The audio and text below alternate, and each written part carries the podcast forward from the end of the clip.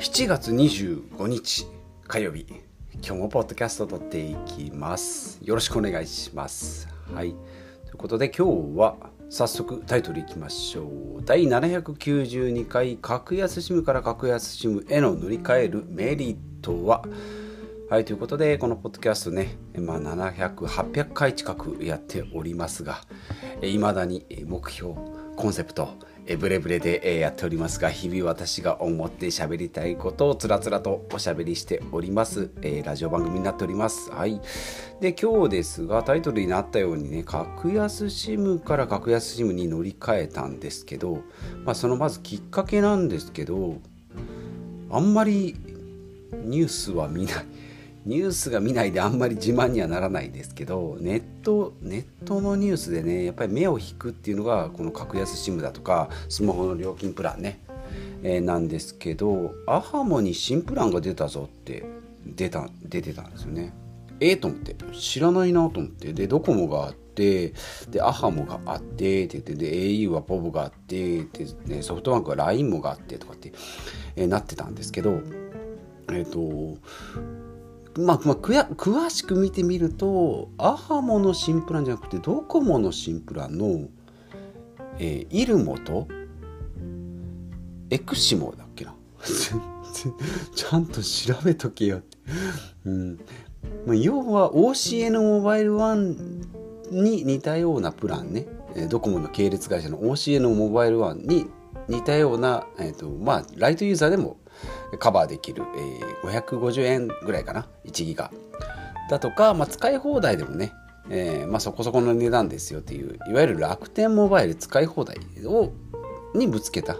OCN、えーとまあ、ライトユーザーとヘビーユーザー、まあ、両方にぶつけたようなプランをドコモから出しましたよっていうんですけど、まあ、よくよく見てみるといろんな、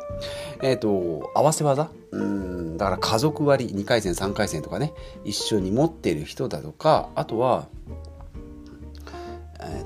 ドコモ系の要は固定回線ね。家の w i f i とかの固定回線。それをまあ全部ミックスして合わせ技でやると安くなるよっていうね。まあいつも通りのやつですよ、うん、なのでまあシンプルに行くんであればアハモで全然十分だしライトユーザーであれば OCN でもいいですよ。というのをまあ見てったんですけどそれを調べるうちに今使ってる日本通信ね格安 SIM1390 円で70分かけ放70分の無料通話付き。懐かしいですね。無料通話付き。で、えーと、6ギガ70分かけ放題。あかけ放題、うん、無料通話ね、えー、ついております。それ1390円だったんですけど4月の28日から6ギガが10ギガになったっていうことでもう10ギガ6ギガだとねちょっと子供でもたまにこぼれたりして溢れちゃうんですね。足りなくなっちゃうんですね。まあ足りなくなってももう遅くなるんでね。遅くなるぐらいなんで我慢はできるんですけどそれが10ギガになったらもう大人でもね時々 YouTube 見る YouTube を見るぐらいでも全然カバーできるぐらい。うんゲームやってても78ギガぐらいじゃないかなと思うんですけど、まあ、これはね非常にいいなと思って。でうち家族4人いるんですけど夫婦は日本通信。で子供は OCN モバイルワンっていうね。3ギガ990円だったんですけど3ギガだと足りないんでってことで6ギガを1200円。いや1300税込みで1320円だったんですけどなので通話料が入ってないから通話は LINE でかけてねとかってやってたんですけど、まあ、その邪魔くささもないなと思って電話でかけたのをわざわざ LINE でね別、うん、電話でかかってきた着信履歴からかけたいじゃないですか。だけど LINE でかけてねっていうふうにしてたんですけどもそれがなくなるのとかあとは6ギガじゃなくて10ギガうんなのでもういいなと思ってで日本通信にもう4人一緒に変えたらね管理もしやすいなと思ったんですね。うん、なのでまあちょっとねサクッと OCN モバイル1のネットに入ってねマイページから MNP の予約番号を取ってだから日本通信って初期事務初期手数料えなんだ？あれ一番最初にかかるやつ。3000円ぐらいかかるやつ。3300円かかるやつね。事務手数料初回の事務手数料がねやっぱり未だにかかるんですね。もうこの辺はきっちり。だ割引が普段ない分もうきっちりその辺も取りますよ。まあ、その代わり縛りはない。1年2年の縛りもないのでいつ解約してもいいけど最初の3300円だけはちょうだいよと。はい。で少し安く買う方法としては Amazon でなんかね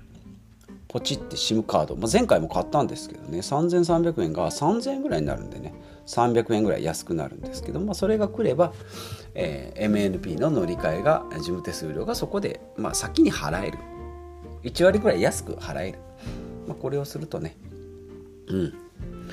準備もできるしってことで MNP の番号を今もらったのと、えー、ポチッとね Amazon で日本通信の初期手数料を先に払ってねあとは SIM カードが届くので、まあ、それで設定を週末にしようかなと思っております。はいね、日本通信まあ、その前は IIJ ミオっていうところをね、まあ、これも格安 SIM だったんですけど、えー、使ってたんですが IIJ ミオねあの家族4人でシェアとかできるんですけど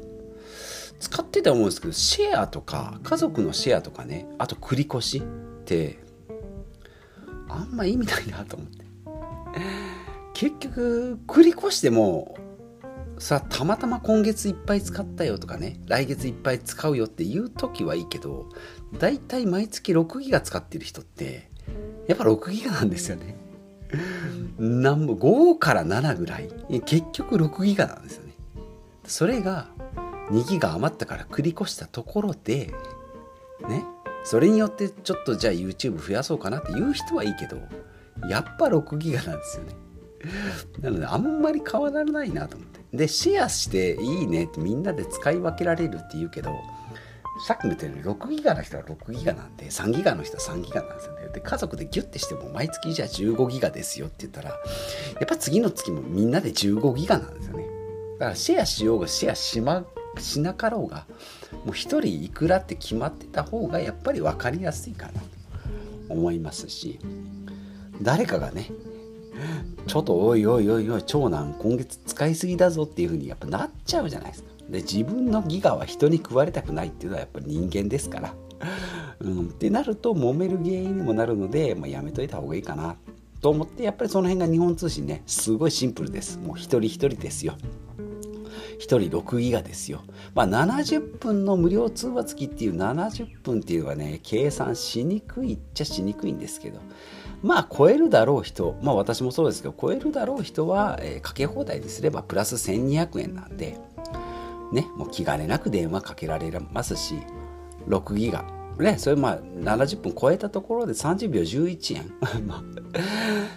あのね、大手キャリアは意外と30分22円っていうね、これ地味に1分かけると40円。これ結構高いですよね。ピッチが出てきた時も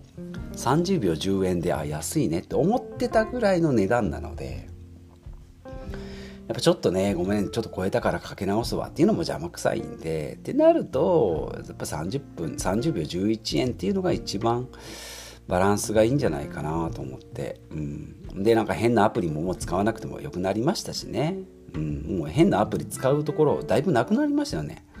まだ楽天はあるかな。楽天リンクは楽天は楽天リンク使ってたような気がするんですけど。IIJ ミオも変なアプリ使ってたんですけどね。変なアプリ使ってもいいんですけど書き直しができないっていうねネックがあったのでやっぱり標準純正の電話でかけるっていうのが一番いいんじゃないかなと、うん、思います。なので、まあ、今週末ねえー、日本通信2回戦 OCN が2回戦だってだったのが全員4回戦ね日本通信になるっていうことで1人1390円。で私は10ギガ超えちゃうので20ギガでかけ放題っていうね。それで3390円。で4人合わせて7400円だっけな。まあ1人ね2000円以下っていうのがやっぱり格安 SIM のうんいいところじゃないかな。どれだけ使ってもね1人2000円で収まる。でまあ1人3300円超えてますけど、まあ、家族で鳴らすとねうん8000円以下っていうのはいいいいんじゃないかなと思います。これ大手キャリアになるとねどんなに安くしてもやっぱり1人5 6 0 0 0円はかかるし本体代入れちゃうとね8000円以上かかっちゃうんでやっぱねいまだにそれぐらいやっぱかかっちゃうんでバカにならないですよね固定費ね。かといって iPhone が最新かって言ったらそうでもないっていうん、なので iPhone は iPhone でね10万くらいで払い固定費は固定費で、まあ、安く済ませる、まあ、これが一番シンプルなんじゃないかなとえー、思っております。まあね、うん、今度日本通信にしたんでね。えー、iPhone1 円っていうのを2年前にね、うん、家族4台丸ごとね乗り換えたっていう、まあ、実績でもないですけどその時はねみんなあのガッて乗り換えたんで、うん、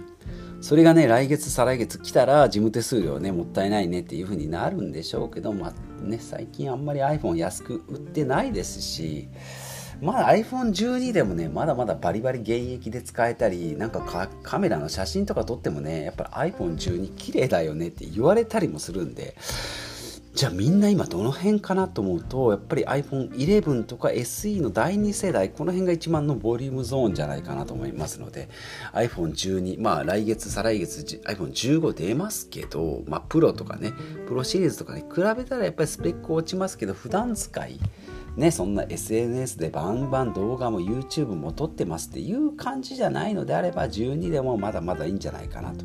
思いますけど思いますけど新しい iPhone が出たらやっぱり1人だけ、うん、変えたいなっていうのはちょっと思ってますね。うん15万ぐらいしてもね新しい iPhone ねしたいよね、うん、っていうのを1人でちょっとこうかかうん。ね。1人だけでも15にしたいな。みんなはちょっとしんどいな。みんなすると60万かかるんでね。もう車買えちゃいますよね60万。まあでもそれぐらいパソコンと並ぶぐらいのね。うんもうスマホ位置づけだしもう車よりよく使ってるかもしれない。ね。